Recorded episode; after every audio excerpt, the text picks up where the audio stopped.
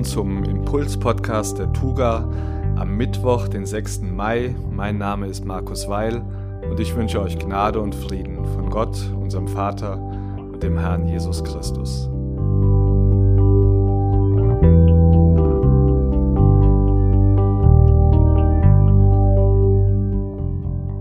Seid ihr müde, ausgelaugt? Kommt zu mir. Kommt mit mir mit und ihr werdet euer Leben zurückgewinnen. Ich werde euch zeigen, wie man wirklich zur Ruhe kommt. Lebt mit mir und arbeitet mit mir, schaut zu, wie ich es mache. Lernt im ungezwungenen Rhythmus der Gnade zu leben. Ich werde nichts Schweres oder Unpassendes auf euch legen, bleibt in meiner Nähe und ihr werdet lernen, in Freiheit und Leichtigkeit zu leben. Diese moderne Übertragung eines Zitats von Jesus habe ich in einer früheren Podcast-Folge schon einmal vorgelesen. Und seitdem sind wir dabei, in unseren Gottesdiensten am Sonntag und auch in den Impulsen während der Woche diesen Rhythmus der Gnade zu entdecken, seine Bestandteile zu entdecken, die wir in unseren Tages- und Wochenablauf einbauen können und die es uns ermöglichen, dieses Leben zu erleben, das Jesus versprochen hat. Und dieses Versprechen gilt selbst in einer Zeit der Krise, wie wir sie momentan durchleben, selbst nach Wochen mit dem Coronavirus, die wahrscheinlich die meisten von uns inzwischen schon ziemlich müde gemacht und ausgelaugt haben. Am Sonntag haben wir im Gottesdienst davon gehört, dass Zeiten des Gebets Teil dieses Lebensrhythmus sind. Bei Jesus selbst war das übrigens auch nicht anders. Er hat mit ziemlicher Sicherheit, wie alle Juden seiner Zeit, täglich drei fixe Gebetszeiten gehabt, morgens, mittags und abends. Auch seine ersten Nachfolgerinnen und Nachfolger haben das so praktiziert und im weiteren Verlauf der Kirchengeschichte hat sich daraus dann die Praxis des Stundengebets oder auch Tagzeiten oder Tageszeitengebets entwickelt. In unterschiedlichen Traditionen wird das jeweils etwas anders genannt, aber gemeint ist damit immer schlicht und ergreifend, dass man mehrmals am Tag zu bestimmten Zeiten bewusst sein Tun unterbricht, um zu beten und warum es sinnvoll sein könnte, diese Praxis in den eigenen Lebensrhythmus zu integrieren, das beschreibt der amerikanische Pastor und Autor Peter Scazzaro folgendermaßen in seinem Buch Mitten am Tag bist du mir nah. Das Tageszeitengebet unterscheidet sich von dem, was wir heute stille Zeit oder Andacht nennen. Die stille Zeit oder Andacht findet normalerweise einmal am Tag, nämlich morgens, statt und hat ihren Schwerpunkt darin, sich für den Tag auffüllen zu lassen oder die Menschen, mit denen wir leben, im Gebet vor Gott zu bringen. Das Tageszeitengebet findet normalerweise mindestens zweimal pro Tag statt. Es geht dabei weniger darum, sich an Gott zu wenden, um etwas zu bekommen, sondern vielmehr um ein bei Gott sein, um Gemeinschaft mit ihm zu haben. Das Ziel des Tageszeitengebets ist es, während des ganzen Tages und in allen meinen Aktivitäten meine Aufmerksamkeit auf Gott zu richten. Das ist für uns alle eine große Herausforderung, der enorme Druck unserer eiligen Welt mit ihren vielfältigen Anforderungen, die geistigen Mächte, die dem Glauben zuwiderlaufen und auch unser sturer Eigensinn führen leicht dazu, dass wir die meisten unserer wachen Stunden ohne einen Gedanken an Gott und seine Gegenwart verbringen. Aber ein häufiges Innehalten zum Gebet ist der Schlüssel, der es uns erlaubt, uns auf eine einfache Weise der Nähe Gottes in unserem Alltag zu vergewissern. Es ist dieser Rhythmus des Innehaltens, der diese Übung der Gegenwart Gottes ermöglicht.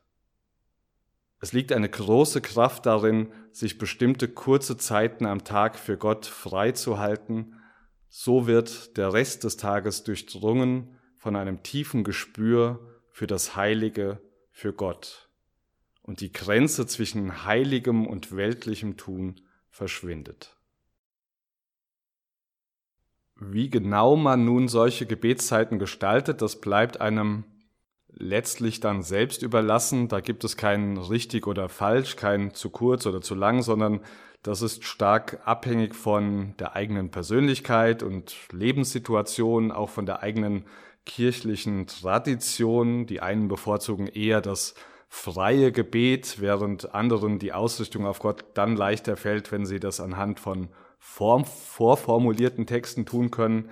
Das muss man, muss man einfach für sich selbst herausfinden und damit kann man auch einfach ein bisschen experimentieren und auch variieren. Entscheidend ist letztlich nicht, wie man diese Zeiten gestaltet, sondern dass man sie regelmäßig hat, dass man regelmäßig an Gott denkt.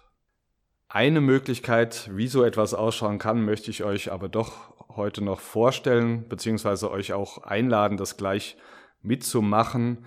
Das ist im Prinzip eine Vorlage, an der ich mich manchmal, nicht immer, aber immer öfter orientiere, eine Mischung aus einerseits einer doch klar strukturierten Gebetszeit, weil mir das zumindest einfach hilft, mich zu konzentrieren, aber doch auch mit genügend Freiraum, das auszudrücken, was ich gerade zum Ausdruck bringen möchte. Und vielleicht kann diese Vorlage ja für die eine oder den anderen von euch auch in Zukunft eine Hilfe sein. Wie gesagt, wir können das gleich einfach gemeinsam machen, aber damit ich euer Gebet dann nicht ständig mit irgendwelchen Regieanweisungen stören muss, vorab schon, was euch erwarten wird. Am Anfang werde ich einen kurzen Text vorlesen, der dabei helfen soll, die Gedanken auf Gott zu lenken. Und dann wird es eine Zeit der Stille geben für zwei Minuten. Die soll dazu dienen, sich innerlich zu sammeln und ganz auf Gott auszurichten.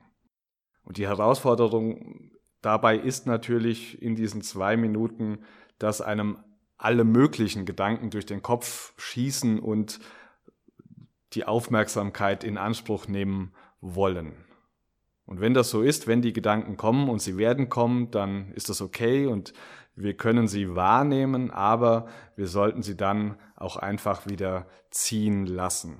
Und das kann geschehen, indem wir, in, wenn diese Gedanken kommen, dann einfach kurzzeitig unsere Konzentration auf unsere Atmung richten oder aber unseren Gebetssatz oder unser Gebetswort sagen, zumindest wenn ihr in der letzten Woche da gewesen seid, zugehört habt, dann wisst ihr, was ich damit meine. Ansonsten einfach, wenn die Gedanken irgendwo hinlaufen, fokussiert euch, konzentriert euch auf eure Atmung, und kommt mit den Gedanken zurück zu Gott. Anschließend werde ich einige Bibelverse vorlesen und danach wird es dann nochmals zwei Minuten geben, in denen wir entweder einfach nur wieder still sein können, um den Bibeltext auf uns wirken zu lassen oder darüber nachzudenken. Wir können aber auch in dieser Zeit darauf reagieren. Wir können Gott mit Worten ausdrücken, was uns gerade beschäftigt, entweder laut oder leise, ausgelöst von dem Bibeltext oder auch einfach nur so. Und zum Abschluss werden wir dann gemeinsam noch das Vaterunser beten, weil ich zumindest ganz oft eigentlich gar nicht gar nicht genau weiß, was ich beten soll. Und da ist es mir dann eine Hilfe und wahrscheinlich auch keine schlechte Idee, einfach so zu beten, wie Jesus gesagt hat, dass wir beten sollen.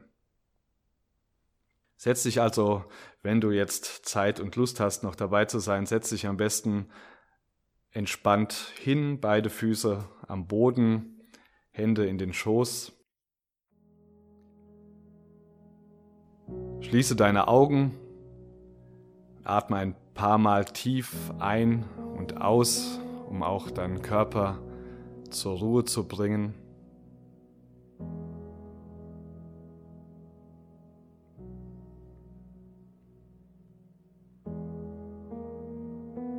Der Herr ist hier, jetzt, in diesem Moment, in diesem Raum und in meinem Herzen. Der Herr ist nah näher als mein Atem und mein Herzschlag, näher als ich mir selbst bin. Der Herr ist gegenwärtig wie Raum, Wind, Zeit, Stille oder der Tag. Der Herr ist Wirklichkeit, realer als jede Berührung, realer als Freude, Schmerz, Sorgen oder Verliebtsein. Der Herr ist meine Wirklichkeit. Der Herr ist hier, jetzt, in diesem Moment, in diesem Raum und in meinem Herzen.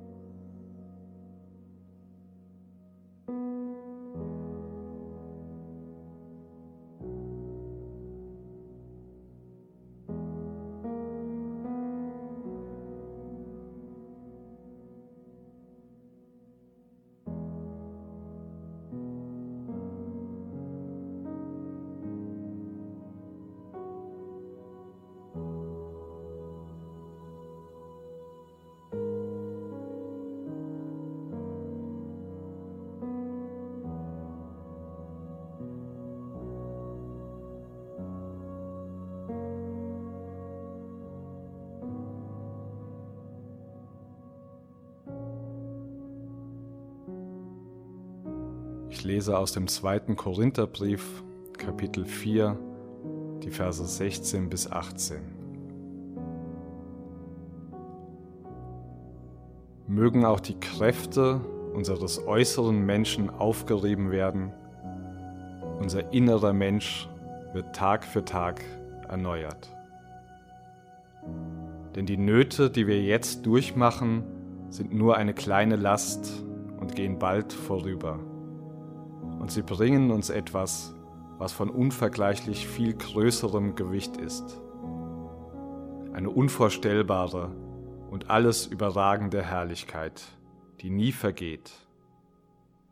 Wir richten unseren Blick nämlich nicht auf das, was wir sehen, sondern auf das, was jetzt noch unsichtbar ist. Denn das Sichtbare ist vergänglich, aber das Unsichtbare ist ist ewig.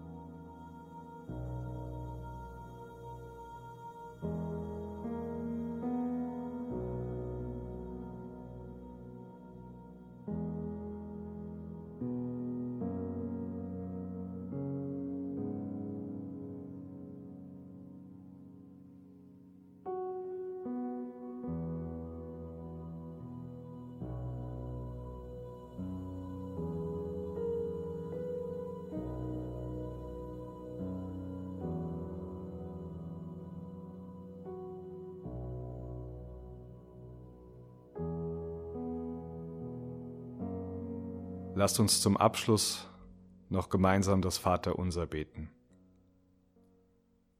Vater unser im Himmel, geheiligt werde dein Name, dein Reich komme, dein Wille geschehe, wie im Himmel, so auf Erden. Unser tägliches Brot gib uns heute und vergib uns unsere Schuld, wie auch wir vergeben unseren Schuldigern. Und führe uns nicht in Versuchung, sondern erlöse uns von dem Bösen. Denn dein ist das Reich und die Kraft und die Herrlichkeit in Ewigkeit. Amen.